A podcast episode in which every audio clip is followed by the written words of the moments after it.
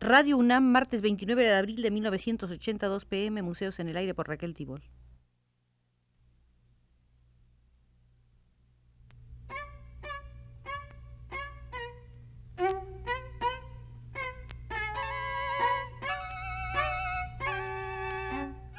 Museos en el Aire.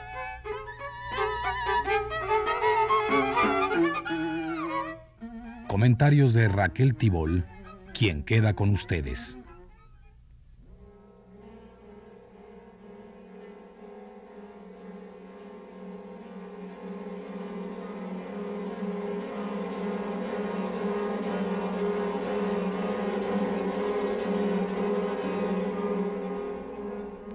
Dijimos el martes anterior que volveríamos al Museo Herbert Reed y aquí estamos. Si el inteligentísimo crítico de arte que murió en 1968 viviera, tendría ahora 87 años de edad. Dos fueron las distinciones más notables que recibió en vida por su aporte a la cultura, el nombramiento de Sir por parte de la corona británica y el premio Erasmo. La vez que más cerca estuvo de América Latina en un sentido más que físico fue pocos meses antes de su muerte, cuando participó con una ponencia en el Congreso Cultural de La Habana de 1968. Después de su visita a Cuba, el periodista Robert Friedman quiso obtener de él declaraciones que implicaran una crítica a la revolución y le hizo una pregunta en un terreno muy caro para Reed, el de la libertad de expresión. Friedman lo interrogó sobre la imposibilidad de que se publicara en Cuba una obra subversiva contra el proceso revolucionario. Entonces Herbert Reed contestó Me imagino que ninguna obra juzgada como subversiva sería permitida, pero es que una revolución es como una guerra. Durante la Segunda Guerra Mundial los británicos y los estadounidenses impusieron toda clase de restricciones a la expresión artística. Personas como Ezra Pound fueron tratados como traidores porque expresaron oposición a la política de Estados Unidos y Gran Bretaña. Esa es la clase de situación que surge en una revolución. Nacido en 1893 en Kirby Moorside, Yorkshire, Herbert Reed era hijo de un granjero. Cursó la escuela de Halifax y la universidad en Leeds. En la Primera Guerra Mundial fue oficial de infantería durante tres años. Después de la guerra fue primero empleado del Tesoro y más tarde entró a prestar servicios en el Museo Victoria y Alberto. Así como ayudante de conservador, adquirió conocimientos profesionales. Primero publicó poemas y ensayos y después crítica de arte. El significado del arte, obra muy importante, es de 1931. A este siguieron muchos libros de resonancia internacional, donde especuló sobre arte e industria, arte y educación, arte y sociedad, las razones del romanticismo, etc. Herbert Reed fue en la crítica del arte uno de los últimos humanistas. Le interesaba el destino del hombre, de ahí que se preocupara por analizar los vínculos del arte con otras creaciones materiales y espirituales del hombre se le consideró con justos motivos el continuador de Ruskin, Cliff Bell y Roger Fry. En el Congreso Cultural de La Habana presentó como ponencia uno de sus últimos ensayos, el denominado Problemas del Internacionalismo en el Arte.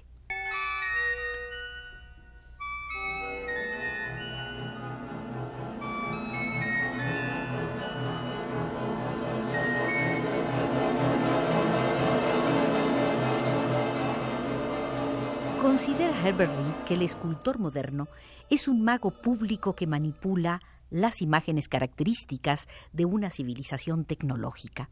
Las imágenes del mago moderno son de naturaleza predominantemente mecanicista, pero utilizadas de modo tal que pueden dislocar y desordenar las partes componentes. En la iconografía del movimiento dadaísta se hallan máquinas que no podían funcionar. En este sentido son particularmente proféticas las distintas máquinas infernales pintadas o construidas por Marcel Duchamp. Según Robert Lebel, la filosofía de Marcel Duchamp era simplemente la de un pseudo hombre de ciencia y sus máquinas eran simples mecanismos mentales.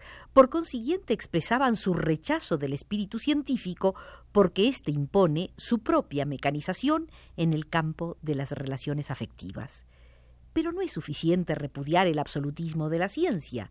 Resulta entonces un vacío que debe ser llenado, y Duchamp fue el primero en comprender que podía ser llenado solo mediante una magia que reorganizara y reanimara las piezas quebradas de la máquina destruida. Infundir vida orgánica a los dientes y a las ruedas, a los pistones y a los cilindros, equivaldría a crear un objeto de poder compulsivo. En otras palabras, dice Herbert Reed, el artista mago de la era postcientífica debe utilizar los símbolos mecanicistas. La utilización que hace Picasso de los restos de nuestra civilización mecánica es quizás menos obvia, pero no por ello menos significativa. En su obra es posible hallar prototipos de la mayoría de las variedades de escultura, sobre todo en la escultura de alambre de hierro de 1928, en la figura de bronce soldado de 1921 y muy especialmente en el macho cabrío de 1950, formado con un canasto de mimbre, una hoja de palmera, restos de hierro y vajillas de barro o en El mono con una joven de 1951, en el que se ha insertado varios objetos, como ser un cochecito de juguete. Pero el objetivo de Picasso es la metamorfosis antes que la burla, y aunque nuestro primer impulso es divertirnos por lo que es en efecto un retruécano plástico, no percibimos la misma burla que en Duchamp, sin olvidar que el retruécano del escultor es también el lenguaje del mago.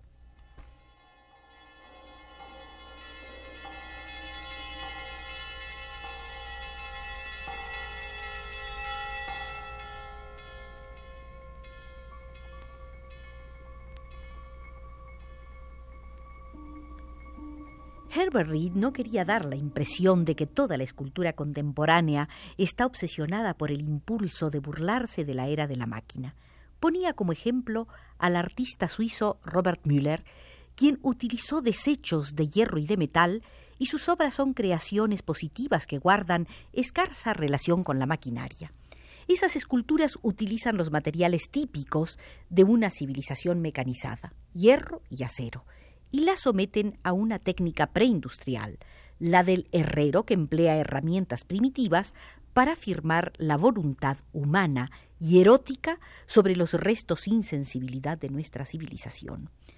Pero quedaba por dilucidar si la magia es artículo que puede ser suministrado a los desilusionados. Ello depende de la definición de la magia. Herbert Reed comenzaba por desembarazarse del falso concepto de que la magia es una pseudociencia o un sustituto de la ciencia, Decía, de acuerdo con antropólogos como Malinowski y con un filósofo como Collingwood, la magia no es una pseudociencia de ningún tipo, sino más bien el medio para un fin preconcebido, y el fin es la excitación de la emoción. Los medios utilizados son de carácter artístico. El fin consiste en convertir a las emociones en agentes eficaces en la vida práctica de la comunidad. Para Collingwood, la función primaria de todas las artes consiste en suscitar en el agente o agentes ciertas emociones consideradas necesarias o útiles para la tarea de vivir. Su función secundaria consiste en suscitar en otros, amigos o enemigos de la gente, emociones útiles o perjudiciales para la vida de otros. Tales funciones no están limitadas a las sociedades primitivas, sobreviven en las sociedades a las que llamamos civilizadas. Collingwood señala que muchas de las actividades cotidianas son esencialmente rituales, emprendidas como deberes sociales y rodeadas de las señales y de los atavíos de la magia, un desfile militar, un partido de fútbol. Además, las prácticas mágicas contienen invariablemente, no como elementos periféricos, sino como elementos centrales, actividades artísticas como danzas, canciones, dibujo o modelado. La magia produce sus efectos por vía de representación y es más eficaz cuando la representación es estéticamente vital. De ahí la necesidad no simplemente de un símbolo convencional, sino de una obra de arte.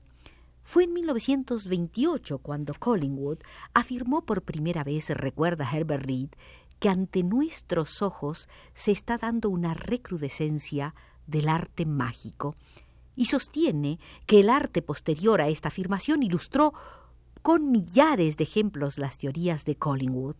El propio Herbert Reed ponía como ejemplo la que él llamaba escultura mágica, pues no le cabía duda que los creadores de dicha escultura apuntan a la creación de objetos que concentran y cristalizan emociones que no son personales, sino públicas, y que en relación con la sociedad desempeñan el papel no de representaciones del mundo exterior, y mucho menos aún de expresiones de la conciencia o del sentimiento personal del artista, sino más bien de catalíticos de una conciencia colectiva. Para usar una frase equívoca, apuntaba Herbert Reed, diremos que han sido concebidos como medios de comunicación masiva, pero evidentemente lo que ha sido concebido para las masas no es siempre aceptable para esas mismas masas. Aun si tomamos este estilo de escultura en su forma más aceptable, por ejemplo las figuras de Henry Moore, que han sido interpretadas como símbolos del arquetipo conocido como Gran Madre, hay una gran diferencia entre esos símbolos aislados y los símbolos arquetípicos multiplicados por la industria cinematográfica y la prensa popular. La figura arquetípica de Marilyn Monroe es venerada por millones y su magia no es de ningún modo esotérica. La magia de la escultura de Henry Moore es comparativamente el culto de una secta secreta.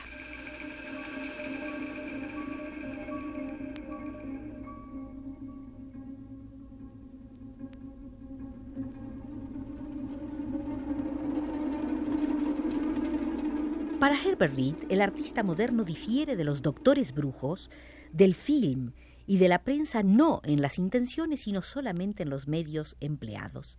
El artista podría decir que su práctica es intensiva, que no importan los números, sino la calidad de la audiencia. En otras palabras, ejercita su magia sobre una minoría en la confianza de que a su vez esta minoría influirá o dirigirá a las masas. La magia tiene su jerarquía y los pocos iniciados actúan sobre las masas. Se trata, decía el propio Reed, de una doctrina peligrosa con desagradables implicaciones políticas. Hemos de recordar que la magia posee fuerza tanto para el bien como para el mal. ¿Y qué seguridad tenemos de que la magia, practicada por los modernos escultores, es beneficiosa?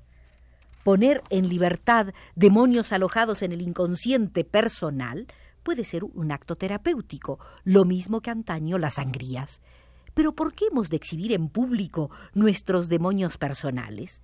Precisamente en este punto el arte se convierte en actividad sometida al control social, pues si el propósito del arte mágico es canalizar la emoción y dirigirla sobre la vida práctica, sus objetivos han de ser definidos con arreglo a las necesidades sociales.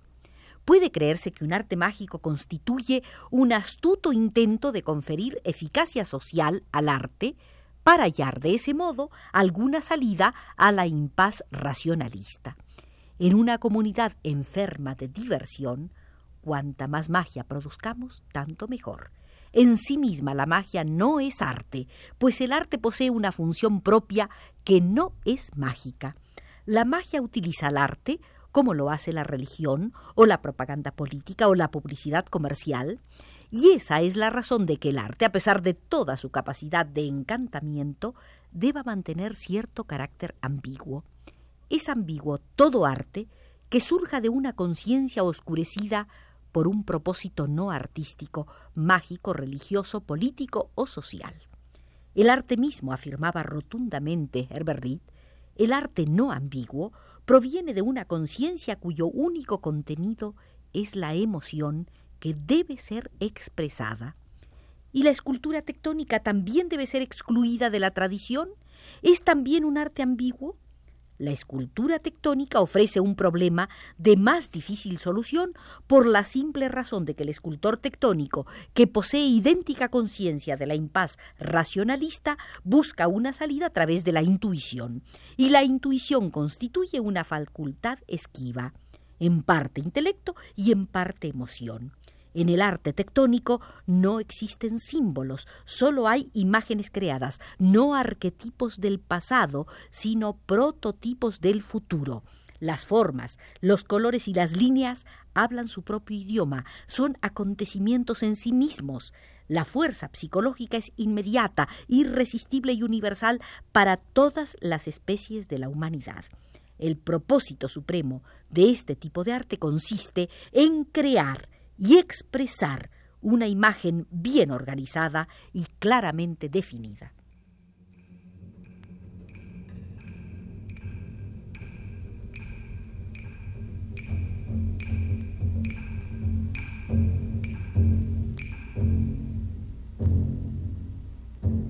En el Museo Herbert hemos recorrido la sala de conceptos sobre escultura. Seguiríamos aquí, pero Manuel Estrada desde los controles nos dice que es hora de retirarnos.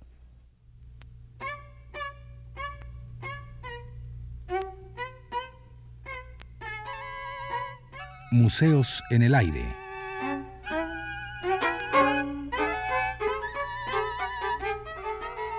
Comentarios de Raquel Tibol.